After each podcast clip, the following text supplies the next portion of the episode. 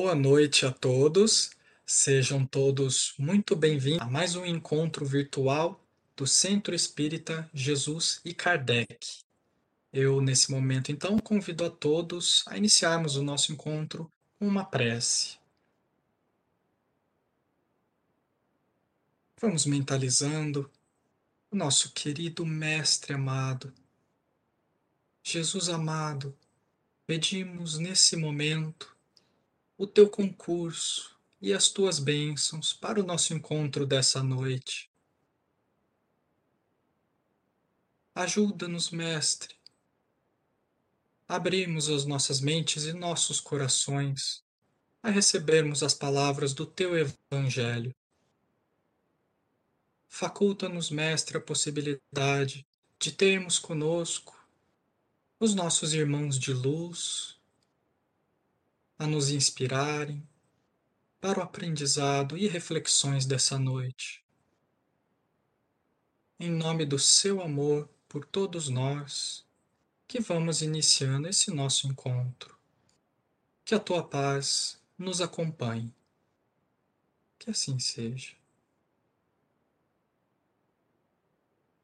Vamos então, nesse momento, recebendo nosso querido irmão Eduardo Arruda que vai expor o tema A Verdadeira Propriedade. Paz do Mestre Jesus nos acompanhe nesta noite, para que a gente conheça um pouco mais do Evangelho do nosso Senhor Jesus, segundo a lente do Espiritismo. E o tema de hoje está inserido no capítulo 16 do Evangelho Servir a Deus e a Mamão. É, a gente não tem a menor dúvida em relação à questão da nossa evolução como espíritos. Se é verdade que Deus nos criou é, simples e ignorantes, também é verdade o fato de que seremos todos um dia espíritos puros. Mas entre a simplicidade do espírito e a pureza do anjo, todos nós sabemos que há um longo caminho a ser percorrido. E quis Deus, na sua infinita sabedoria, estipular leis justas, leis é, misericordiosas, né? e que determinam que essa evolução se dê basicamente ou principalmente no plano físico. Kardec, com muita sabedoria, ao fazer a distinção entre espírito e alma, ele afirma que a alma é o espírito encarnado, mas é uma situação transitória, não é uma situação permanente. Na verdade, na verdade, nós somos espíritos encarnados. Enquanto encarnados, somos alma. Depois da, da morte do corpo físico, somos espíritos. E a evolução do espírito se dá principalmente na condição de encarnados. Não é que no plano espiritual não haja evolução. Claro que há. Mas é vivendo na matéria é que nós colocamos à prova né, todos aqueles desafios é, que farão com que a gente evolua de encarnação a encarnação. Se nós observarmos a natureza, ou mesmo o homem primitivo, nós, nas nossas primeiras encarnações, enquanto seres humanos, provenientes do mundo animal, a gente vai reparar que as nossas necessidades são básicas, principalmente é, extremamente parecido com aquilo que acontece com os animais da natureza a nossa preocupação inicialmente era, em primeiro lugar, sobrevivermos, fugir do leão, fugir do tigre, nos alimentarmos, sobrevivência e procriarmos, para que né, houvesse a continuidade da espécie. Mas com o passar do tempo, com o desenvolvimento da nossa inteligência, e isso é um percurso de alguns milhares de anos, o ser humano, nós na condição de espíritos encarnados, nós somos aos poucos procurando viver de uma forma não tão violenta, né? Como nos primórdios. Começamos a acumular, começamos a procurar um certo conforto, uma certa segurança. E tudo isso faz parte do desenvolvimento que a matéria nos permite, do desenvolvimento da inteligência. E a acumulação de bens, né, foi um processo que se deu praticamente em todas as sociedades, né? A acumulação de bens. É, e isso faz parte do nosso desenvolvimento. É bem verdade que nos dias atuais é muito complicado nós falarmos daquilo que é necessário e aquilo que é supérfluo.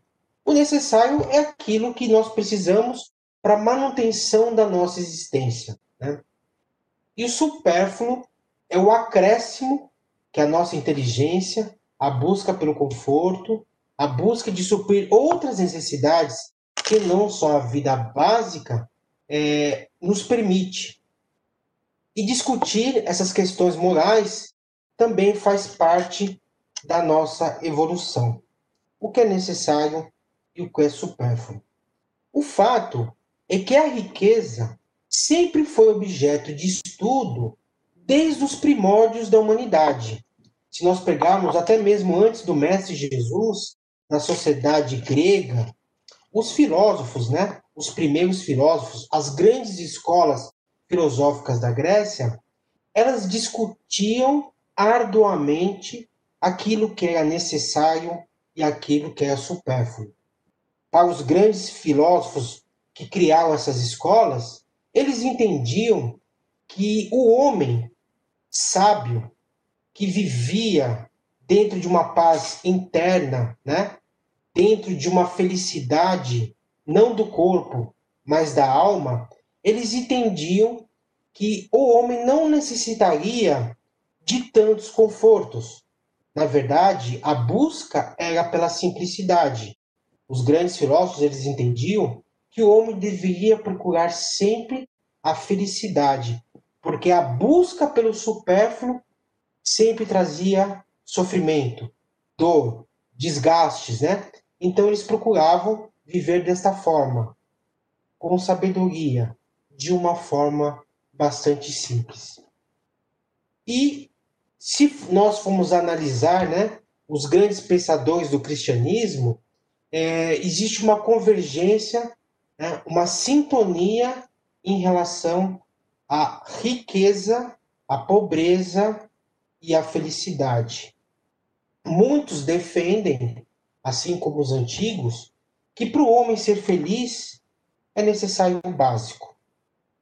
Paulo de Tarso, o convertido de Damasco, enquanto era Saulo, vivia de acordo com o que era ditado pelo grande templo de Salomão.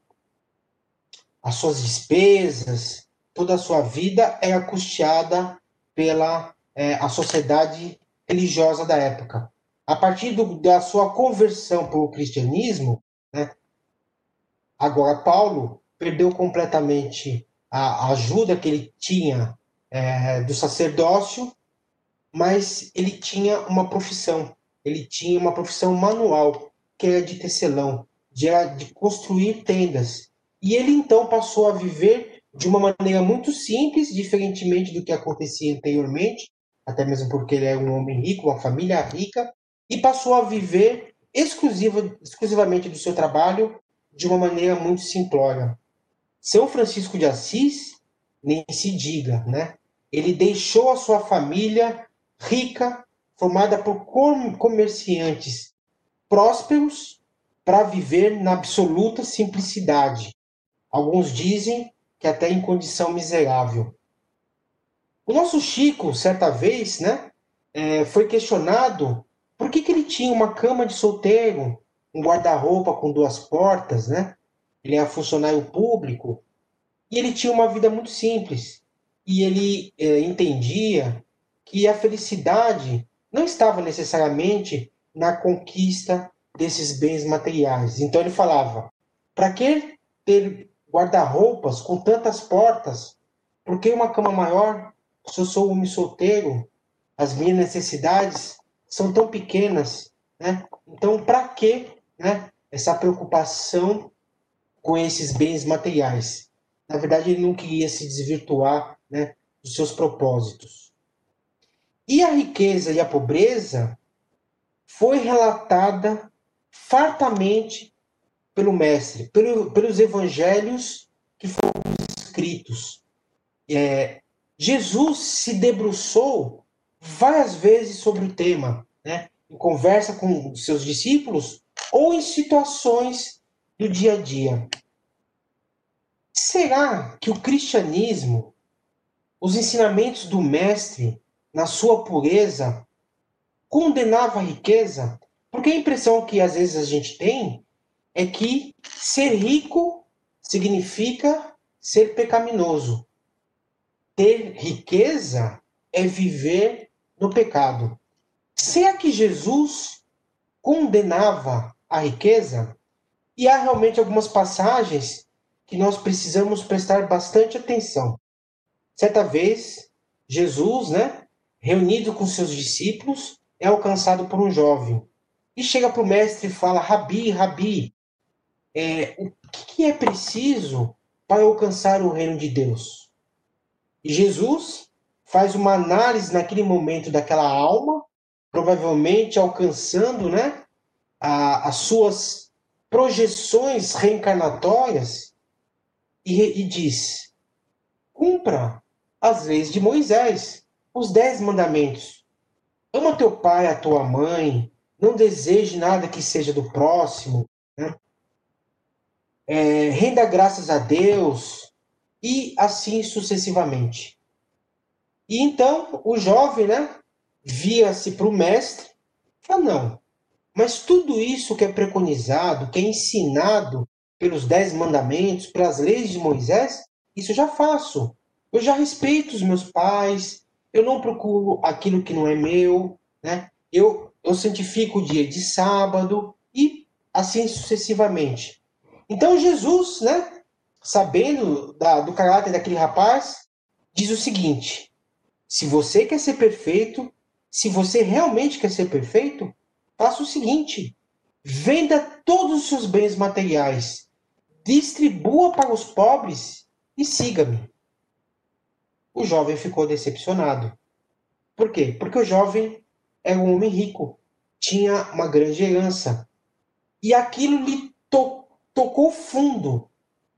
E então Jesus continuou o seu caminhar com seus discípulos e diz aquela famosa frase, aquele famoso adágio que nós repetimos várias vezes. É mais fácil um camelo passar por um buraco de uma agulha do que um rico entrar no reino dos céus. E no primeiro momento, a gente pode achar que essas palavras do mestre significam uma condenação à riqueza. Porque, afinal de contas, um camelo passar por um buraco de agulha, isto é impossível. Tradução ruim. Na verdade, essa é uma tradução ruim.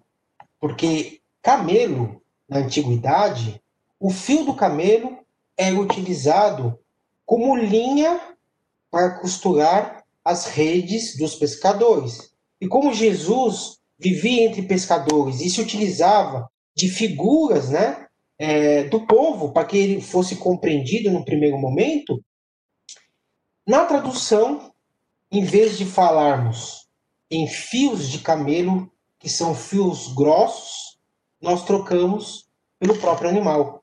É óbvio que um camelo não passa por um buraco de uma agulha, mas um fio grosso passa, ainda que seja com muita dificuldade.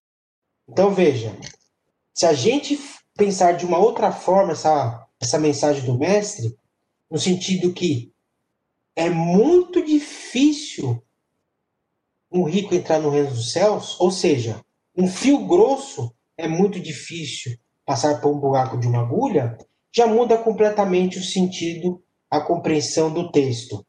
Então, Jesus, o que ele sabia? Que aquele jovem, naquela encarnação, o que ele podia praticar naquele momento eram os mandamentos de Moisés. Algo mais, ainda mais ele vivendo na condição de homem rico, já escapava as possibilidades daquele homem naquela existência. Por isso que Jesus fala: viva os dez mandamentos, ou seja, viva aquilo que seja possível. Se você viver os dez mandamentos, já é bastante coisa. Mas o jovem queria mais. E aí Jesus, né, coloca o, o plus, o algo mais. Venda seus bens. Mas como aquele jovem era muito ligado aos bens materiais, não teve essa coragem. Não é impossível, é difícil. Isso não parece ser uma condenação, mas um alerta a todos nós. Como a prova da riqueza é realmente difícil. Certa vez, Jesus, no Evangelho de Lucas, Jesus estava se dirigindo para uma cidade e né, um, um, grupo, um grupo enorme de pessoas seguiu o mestre. E havia um publicano, um coletor de impostos. E os publicanos eram odiados pelos hebreus, porque eles coletavam impostos, é, em grande parte para os romanos. Havia um publicano chamado Zaqueu, de baixíssima estatura, que tinha paixão em conhecer o mestre, já tinha escutado falar de Jesus, das, dos seus ensinamentos, então ele tinha aquele desejo ardente e sincero de conhecer Jesus. E ele sabia que Jesus ia passar por uma determinada estrada. Mas como ele era muito baixinho, ele ia ser praticamente atropelado. Então o que ele faz? Jesus, é, Zaqueu sobe em uma árvore. E quando Jesus passa, ele olha para cima, vê Zaqueu e fala: Zaqueu, hoje você irá receber-me em sua casa. Então Jesus e sua comitiva vão para a casa de Zaqueu. E Zaqueu é totalmente alegria, é felicidade em poder abrigar o Mestre, em poder servir a Jesus. E ele se empolgou de uma tal forma e falava: Mestre, eu estou tão feliz, mas tão feliz, que esta noite eu vou pegar metade dos meus bens, que não era pouco, e vou doar para os pobres. Vou doar todo aquele que tiver algo contra mim, eu vou fazer uma doação. E Jesus, né, sabendo que Zaqueu é odiado, inclusive por seus discípulos, incentivava Zaqueu. É isso mesmo, Zaqueu. Como é bom servir as pessoas, como é bom ser útil, como é bom a gente dar uma destinação para os nossos bens. E Zaqueu ficava empolgado, e com o passar do tempo, Zaqueu praticamente doou né, boa parte do seu patrimônio às pessoas pobres. Zaqueu já possuía em sua família uma grande, uma grande quantidade de empregados que ele nem precisava mas ele achava que era uma forma de ele retribuir tudo aquilo que ele tinha. Então ele tinha muitos empregados e pagava esses empregados, pagava salário, exatamente como uma forma de recompensar aquilo que a providência havia dado tanto para ele. Então veja que Jesus, na casa de Zaqueu, não condena a riqueza. Ao contrário, ensina Zaqueu né, como se utilizar desses bens. Portanto, o mestre né, não condenava a riqueza, mas apenas é, discutia a dificuldade que é essa prova.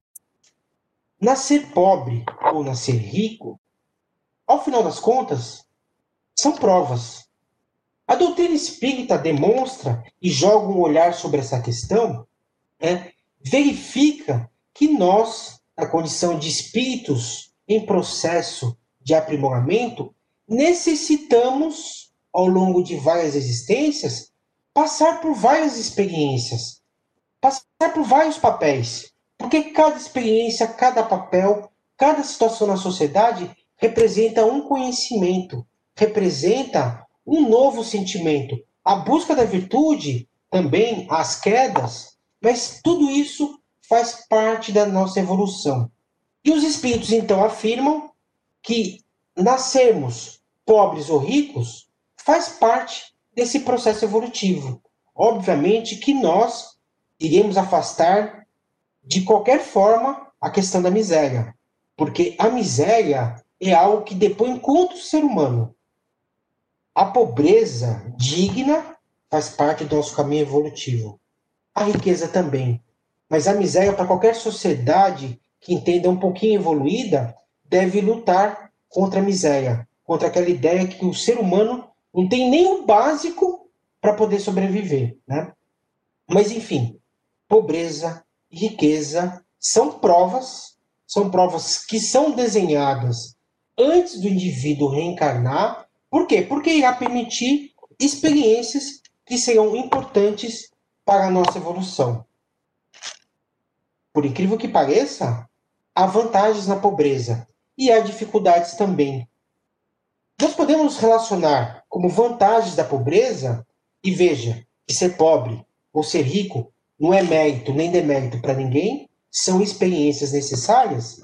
Podemos dizer que a vantagem da pobreza é nós desenvolvermos a simplicidade, viver num ambiente mais simples, mais humilde. Não quer dizer que nós sejamos humildes por sermos pobres, mas nascer na pobreza nos leva a raciocinar sobre essa nossa condição. A simplicidade, como Chico dizia, para que eu ter vários guarda-roupas se eu sou homem solteiro? Se eu não preciso de tudo isso para ser feliz? Para que uma cama XYZ? Só posso ter uma cama de solteiro? É o necessário para minha sobrevivência. Então, a simplicidade, como também a solidariedade. Viver em comunidades, muitas vezes, nos força a sermos solidários. A nós temos as nossas dores e é, temos misericórdia com, a, com as dores dos nossos vizinhos, porque o ambiente é muito junto, o ambiente é muito próximo, né? E isso faz com que a, a gente faça trocas nesse sentido de solidariedade. Hoje é o arroz que falta, mas o vizinho possui, então ele me dá um pouco. Amanhã é o açúcar que o meu vizinho precisa, e eu sou solidário a ele e retribuo a gentileza. Então, muitas vezes a pobreza nos incita a esse tipo de situação. As nossas necessidades de organização estabelecer as prioridades, porque como o cobertor é muito curto, nós precisamos pensar muito bem onde iremos gastar o nosso pouco dinheiro quando, quando temos. E o prazer, aprender o prazer das coisas simples, como família, como amigos, como familiares, como parentes, né? No ambiente muitas vezes mais simples, a gente necessita desse contato mais íntimo com essas pessoas. Mas há desvantagens, sem sombra de dúvida. Há certos riscos em viver uma vida na pobreza. A cobiça, a inveja. Quantas vezes nós olhamos para o irmão nosso que está numa situação melhor e fala: por que não eu? Por que eu estou passando por essa dificuldade? Por que tudo que eu faço não dá certo e de repente outra pessoa faz e consegue? Por que eu passo por essas dificuldades? Porque meus filhos têm pouquíssimos brinquedos ou não têm, pouca roupa ou não têm? Por que eu e não os outros? Então, isso pode gerar um estado de revolta do espírito ele está perdendo essa prova. Porque em vez de ele se conformar com aquela situação, que é uma existência, ele está se revoltando. Pode até blasfemar contra Deus por estar passando por aquelas dificuldades. Então, esse é o risco que viver na pobreza pode representar. Viver na riqueza, sem sombra de dúvidas, tem suas vantagens. Somos melhores tratados as portas se abrem para os ricos, né? Somos considerados seres melhores pela nossa condição financeira. Então, a sociedade olha para o rico de uma maneira diferente. Somos melhores tratados. Temos oportunidade, se utilizarmos bem a nossa riqueza, de expandir nossos conhecimentos, de estudar em, em colégios melhores, proporcionar aos nossos filhos uma educação melhor, isso é verdade. A riqueza nos proporciona tudo isso, conhecer outros locais, outras culturas. Tudo isso, a riqueza é favorável. Como também é favorável a prática da benemerência. Né? Nós podemos utilizar nossos bens para ajudar é, materialmente outras pessoas. Então, sem sombra de dúvidas, ser rico tem suas vantagens mas há perigos enormes nessa prova da riqueza. Perigos enormes. Talvez muito maiores do que a pobreza. Porque, da mesma forma que somos, somos melhor tratados, podemos nos achar pessoas especiais, melhores que os outros. Porque a riqueza disponibiliza essa situação. Então, o que muitas vezes acontece? A nossa vaidade aumenta sensivelmente. Nos achamos melhores, seres especiais da criação, né? E isso nos afasta de Deus. Ao aumento da sensualidade, porque o dinheiro compra todos os bens materiais, compra até mesmo o afeto, ainda que esse afeto seja mentiroso, seja um afeto falso. Então, né, a sensualidade na questão do sexo, na questão do poder, da aquisição de bens materiais e, e tantos outros vícios, né, que desde os antigos filósofos havia uma preocupação, a riqueza traz esse problema, né, de nós nos acharmos especiais, melhores que os outros, um aumento na nossa vaidade. E ainda há, há um incremento do nosso orgulho. Muitas vezes, dotados dessa vaidade em decorrência da riqueza, da fortuna que nós temos, né, nós passamos a nos acharmos autossuficientes. Não precisamos de Deus, não precisamos de amigos, até mesmo não precisamos dos nossos familiares, porque tudo isso nós podemos comprar com o dinheiro, o que não é verdade. O que não é verdade. Então, isso nos afasta demais de Deus, dos valores, né, das virtudes. É, há pesquisas recentes que demonstram que para nós mantermos esse estado de riqueza, né, há um desgaste físico e mental muito grande.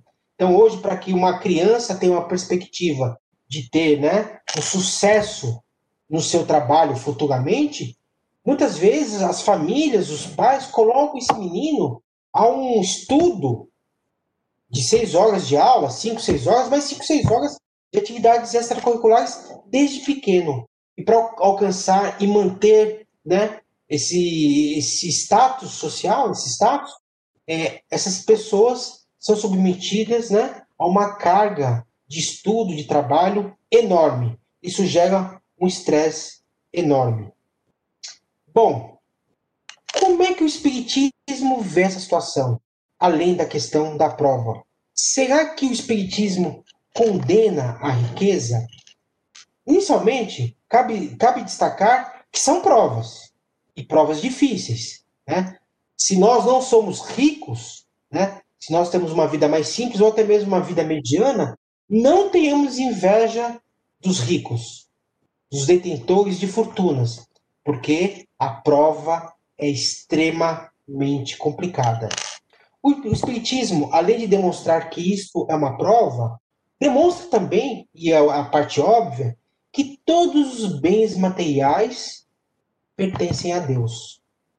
Nós somos meros usufrutuários.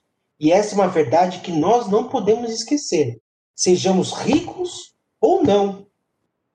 Os bens materiais, o nosso corpo, a nossa saúde, o carro, a casa, o iate, todo o nosso patrimônio, nós somos todos usufrutuários. Kardec, no início, né, nós fizemos questão de lembrar, nos dizia que nós somos espíritos encarnados, a vida aqui é transitória. É transitória a nossa verdadeira pátria no mundo espiritual. Então, apostar a nossa felicidade em bens transitórios que pertencem a Deus, que hoje nós podemos usufruir, amanhã, com certeza, nós não usufruiremos mais, né, é arriscar muito por muito pouco. Então, nós devemos ter essa consciência que os bens materiais, a riqueza, é uma prova e que é de caráter transitório e que nós devemos utilizar os bens materiais, né, além de toda essa consciência, como pelo menos benemerência. O que significa isso? Benemerência de feito de caridade. Porque na benemerência a gente dá aquilo que sobra. É importante, né? Fazer uma doação para uma instituição de caridade, algo que não irá nos fazer muita falta, ajudar financeiramente um amigo, um parente ou até mesmo um desconhecido, é, participar das obras de caridade da Casa Espírita ou de outras instituições financeiras, instituições é, de caridade ou de assistência social, tudo isso é benemerência e tem o seu valor. E as grandes fortunas, né, têm esse objetivo de auxiliar materialmente essas instituições? Diminuir a miséria do mundo. Isso é extremamente importante. E há um outro lado também tão importante quanto, que fica muito claro, né, na passagem que Jesus encontra Zaqueu, que é a nós usarmos as nossas a fortuna, os bens materiais como um antídoto para a miséria. Então, nós podemos imaginar o seguinte: quantas pessoas que são ricas, detentores de grandes fortunas, que têm empresas, que geram empregos, como Zaqueu, né? que consegue distribuir esta riqueza aos seus funcionários de tal forma que permite que famílias se sustentem de uma maneira digna. Diferentemente daquela visão egoísta da fortuna, em que o indivíduo não quer fazer com que a sua fortuna sirva de instrumento de avanço material da comunidade. Ele pensa de forma egoísta, só para si ou quanto muito para sua família. Então podemos sintetizar nossa conversa o seguinte: a doutrina espírita não vê nada de pecado na riqueza. Que a riqueza é uma prova, como a pobreza é uma prova. Que ela representa vantagens, mas muitos perigos. E que nós espíritas devemos analisar desta forma, né? Como uma prova difícil.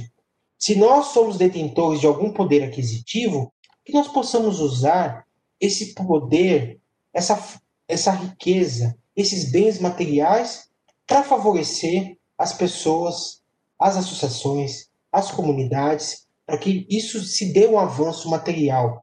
E, se possível, se tiver em nossas condições, que a gente possa até usar isso de uma maneira que produza bens, empregos em favor dos menos favorecidos. Desta forma, nós estaremos seguindo aquela recomendação do mestre, aquela recomendação dos talentos. O mestre nos deu X talentos e nós estamos devolvendo à providência divina aqueles talentos ou até mesmo mais. Né? É como diz o poeta: Eu desejo que você ganhe dinheiro, pois é preciso viver também, mas que você diga a ele, pelo menos uma vez, quem é mesmo o dono de quem? Boa noite. Rogando ao Senhor da vida, Deus, Pai Criador, que nos auxilie, que nos abençoe, para que possamos cumprir os nossos deveres terra. Agradecendo a Jesus nosso Divino Mestre, Senhor, e aos Espíritos amigos, nos protegeram, nos inspiraram neste dia, neste. E assim